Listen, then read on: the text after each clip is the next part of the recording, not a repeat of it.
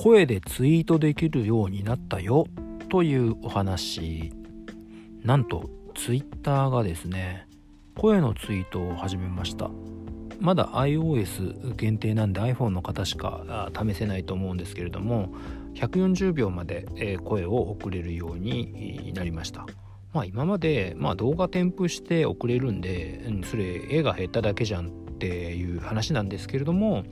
まあ、Twitter のブログとかを公式のを見ると、まあ、声を届けると声で温かみを届けるとかいうことですね。まあ結構コロナで、えー、と人との人との距離がこうディスタンスするようになって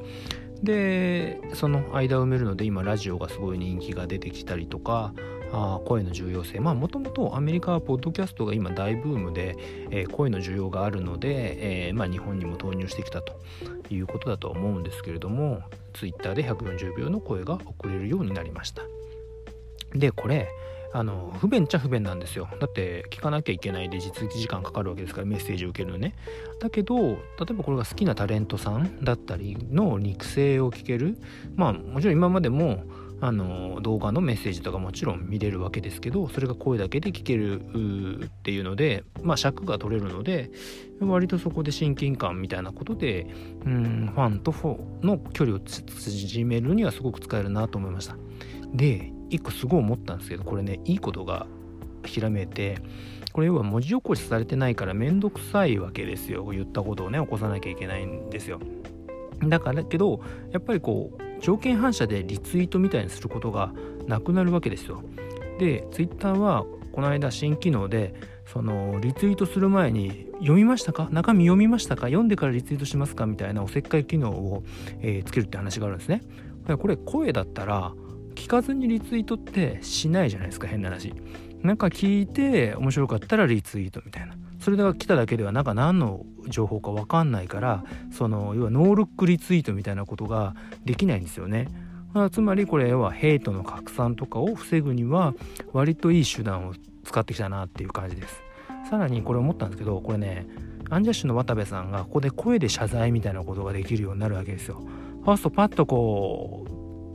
記事が出てこないそのテキストで出てこないから謝罪文が出てこないからマスコミは書き起こさなきゃいけないし、うん、割と肉声でこれでちょっと涙ながらにその謝るとかだと、うん、割とこうぐっとこう距離が縮まるわけですよね。でこれまあ動画でこうまあ謝罪するっていう手もありますけれどもこれまた声だけでみたいなのだとこう人間ねこう想像してもどんな顔で謝ってんのかなと思うしテキストじゃないからうまいことできるしあこれはねちょっとそういうのにね使えるしそれに使ったら流行ると思いますよねで今渡部さんはこれツイッターの声で謝罪するべきですよねこれはね誰か謝罪コンサルタントとかついてそうですけどもうそれで謝ってでこれで最後ねのぞみさんと2人であの申し訳ございませんなんて言われちゃったらもうこれ許さざるを得ないような状況になるわけじゃないですか。あこうそういう使い方はね非常にいいと思いますよね。あとはまあ定番ですけど声優さん周り、まあ、僕ずっとお世話いろんな方にお世話になってますけど声優さんには結構追い風だったりうんそこでもイケメンのあ、ね、声優さんでも、まあ、2.5次元の方でもこうお休みボイスとかをやればいいわけですし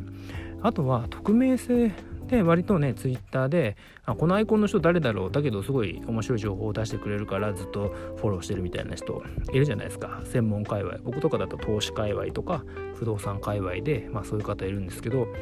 その人がこれで声を出すことによってうわ実在したんだこの人みたいなこともあるしうんあネカマじゃなかったんだこのアイコン女性だったんだみたいなこともできるだろうしそれ逆手にとってそこの時だけ女性を使うという点もあると思うんですけどまあそこはとりあえず性善説でと思って。そういう意味でまあ本物だよ生きている人間がツイートの裏にいるんだよみたいなことが浸透してくるとまあ誹謗中傷も、えー、減るかもしれないですしこれいい。アイディアだなというふうに、うん、思いました。まあどれぐらいの人が使うかは分かんないですけど日本では。ただこれ中国圏とか韓国圏では流行る気は 若干するんですよね。中国とか韓国の人ってその打つのがめんどくさいんですよ。ハングルだったりとか漢字って。変換がめっちゃ大変なんですよ。アルファベットとかひらがなみたいにパッと打てないので。で僕もまあ韓国語の電子辞書とか持ってたんですけども部品が分かんないんですよ右のなんか「と」みたいな下が「丸」みたいなのがこれ組み合わせないと字が打てないとかめっちゃこの人たち大変だなと思ったんですけどなんであの人たち普通 LINE とかでこう僕らが文章を送る感じで声を送り合うんですね。よくこう一言「なんとかだよ」って言って送る「なんとかだよ」って言って送るっていうので短い声のやり取りでずっと音声でやってるんですね中国と韓国だってそれが多いんですよ。なので割と音声に馴染みが深いと思うので、あのー、そっちには需要ある気はしますよね。まあ中国でツイッターダメなんで、まあテンセントもいやそれはテンセントとかがまあでもやってるか流行るなら。うん。どうなんでしょうね。どうなんでしょうねって僕も一応 IT 業界の記者とかやってるんですけどさっぱりわかんないんで。うん。調べてみます。とは思うんですが、